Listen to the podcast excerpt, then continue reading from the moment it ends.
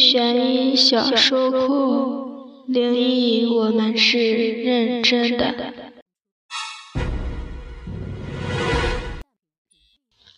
Hello，大家好，我是微微。在之前的节目中，我们分享的都是些超短片，以后的故事会更精彩、更长。喜欢的依然要关注我。接下来进入今天的第一个故事吧。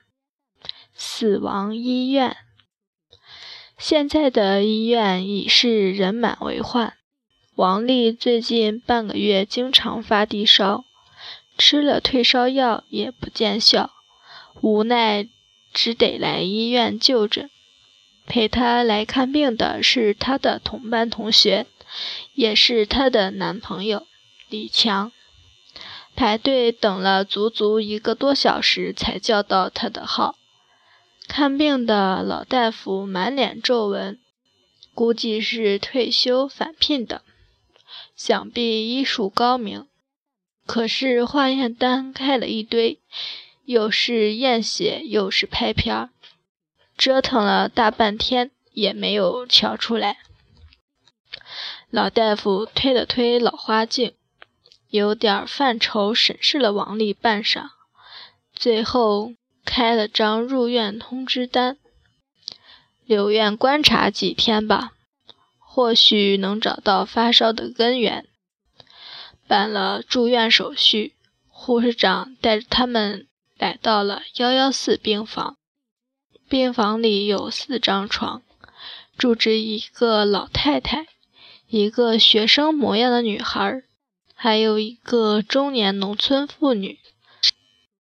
护士长指着门后墙角处的唯一一张空床道：“你就住四号床位吧，有什么事到办公室找我。”整理好床铺，天色已晚，两人在医院餐厅简单吃了点东西。李强把王丽送回病房。就直接回校舍去了。病房里只剩下他们四个病号，东拉西扯一会儿，就熄灯睡觉了。躺在床上辗转反侧，想起刚才闲聊时一号床老太太说起自己这张床原来住着一个患了白血病的漂亮少女，十七岁如花绽放的季节就凋零了。前天刚刚被推走，想到这里，王丽突然有种毛骨悚然的感觉，似乎躺的这张床的下面那个女孩正和自己背对着背，后颈不禁一阵阵发凉。她下意识地裹紧被子，把头缩进去半截，紧紧闭上双眼。逼着自己不再胡思乱想，昏昏沉沉、半梦半醒之际，一片寂静中，耳畔传来轻微的沙沙声，像是穿着海绵拖鞋的脚步声。不但拖沓而行，而且还步履蹒跚，由远及近，到了房门处停了下来。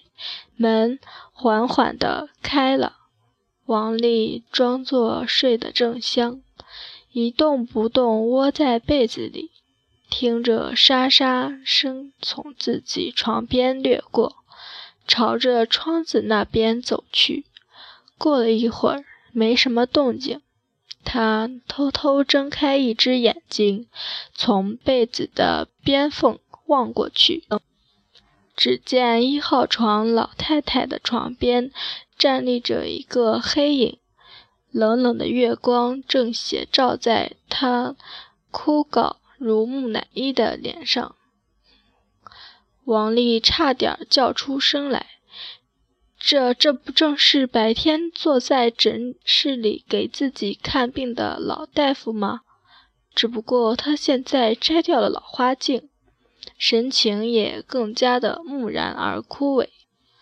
他伸出枯树枝般多皱的双手，抚摸着老太太的脸庞。按理说，老太太会立刻惊醒，可是出人意料的，他却一动没动，就像睡得非常沉、非常香，什么也感觉不到了。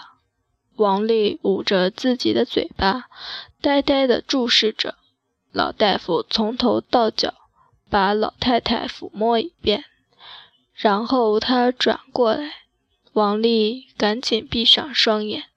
虽然他不知道老大夫。半夜三更的来干什么？但心里极其恐惧。此时的老大夫不再是白天那个人了，看上去更像一个鬼魂在游荡。沙沙沙的声音再度响起，一阵冷飕飕的风从身边掠过，他甚至感觉到老大夫的衣角。蹭到了自己的被子边上，他连呼吸都停止了，直到老大夫离开房间，沙沙沙的脚步渐渐远去。睡梦中的王丽突然被一阵嘈杂声惊醒，原来天已大亮。她揉着惺忪的睡眼，发现好多医务人员进进出出。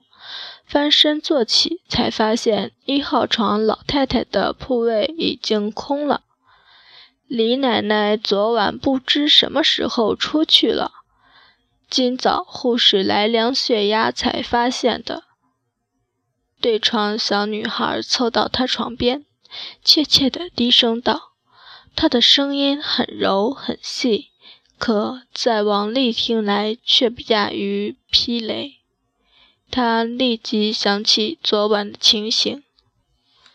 昨晚你听到什么声音了吗？他想起那恐怖的沙沙之声。没有啊，什么也没有听到。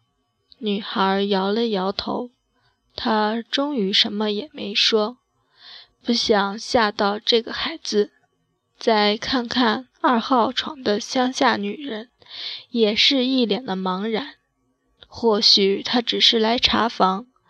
一号床老太太的病情不稳定，医生的责任感还是蛮强的。想到这里，王丽也觉得自己很难说服自己。又一个夜晚来临了，王丽缩卷成一团，躲在被子里。同一时刻，同样的沙沙声再度响起。这次，老大夫走向了二号床位，对着那个乡下女人伸出了干柴般的双手。第二天早上，那个可怜的乡下女人和一号床老太太一样，被推出了这个病房。王丽再也不能欺骗自己，没错。他们两个人的死一定跟那个老大夫有着必然的联系。难道他的抚摸竟然可以要了他们的命？想到这里，他望着对面的小女孩。如果是这样，那么下一个目标就是他了。这太可怕了！李强来看他的时候，王丽把这件事情告诉了他。李强伸出手摸了摸他的额头，好像还在发烧啊！我去找大夫。说着，便向门外走去。王丽一把拉住他，差点哭出来。我没有说胡话，你要相信我啊！明天，明明天，他欲言又止，看了看对床女孩。然后伏在李强耳边低语：“就轮到他了呀。”李强无奈地轻叹一声，抚着王丽的脸颊道：“生病了就要配合医生好好治疗，不要整天胡思乱想。这样，我今天晚上不走了，在这里陪你。这回不害怕了吧？”王丽也只能委委屈屈地点点头，因为她知道再说下去也没有任何意义。李强根本就不会相信。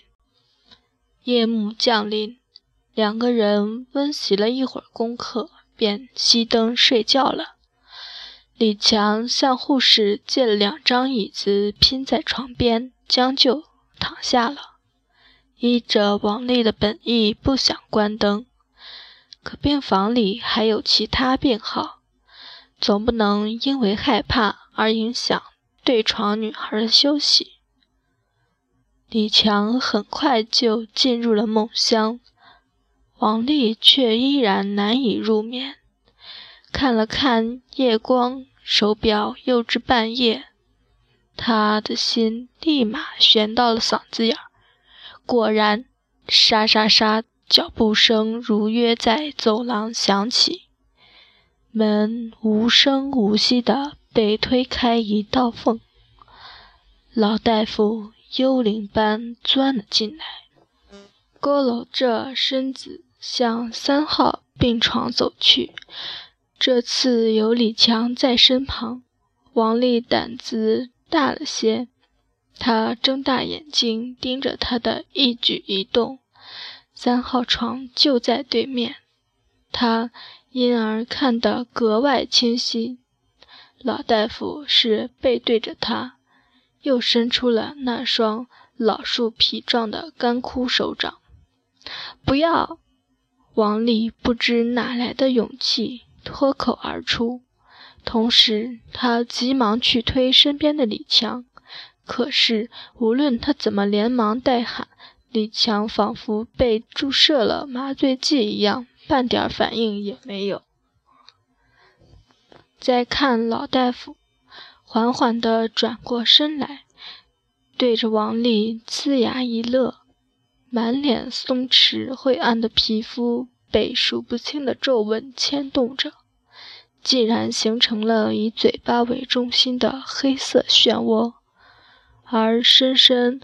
凹陷的眼窝处，唰的射出两道黄绿色的光芒。这绝对是王丽有生以来见过的世界上最可怕的微笑。他呜咽一声就昏过去了。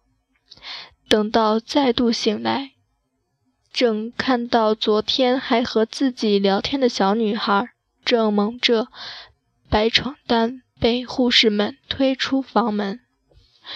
求你带我离开这里！王丽瑟瑟发抖地抱住李强，把昨晚的事情讲述了一遍。李强这回有些动摇了，因为他看到了小女孩的死，王丽的预言得到了验证。傍晚，趁着护士们交接班的忙乱空隙，李强和王丽偷偷溜出了医院的大门。逃回了学校。然而第二天早上，女生宿舍里炸了营，王丽还是没能躲过一劫。她死了。魏一睁着双眼，满脸的不甘神情。故事讲完了。我之前也有听说过一些医院的诡异传闻，是这样的。在急救室工作的一些医生、护士们都有不成文的说法：只要同一个病房有一位病人去世，如果同病房还有病重患者，医生就会告诉他们也做好心理准备，因为去世的人可能会带走同屋病重的人。但是至于真实性，就要看大家了。感谢大家收听今天的灵异悬疑小说库，我是主播微微。喜欢我的可以关注我们的官方微信公众号“灵异悬疑小说库”，微信搜索“灵异悬疑小说库”就可以了。想和我说话就去公众号留言吧，拜拜。